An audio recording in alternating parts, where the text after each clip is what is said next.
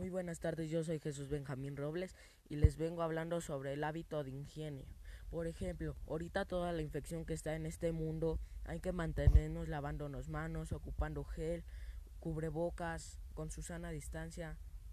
Usted no querrá ser uno de los miles muertos, millones de muertos que ha habido en el mundo. Muy buenas tardes, esto es todo.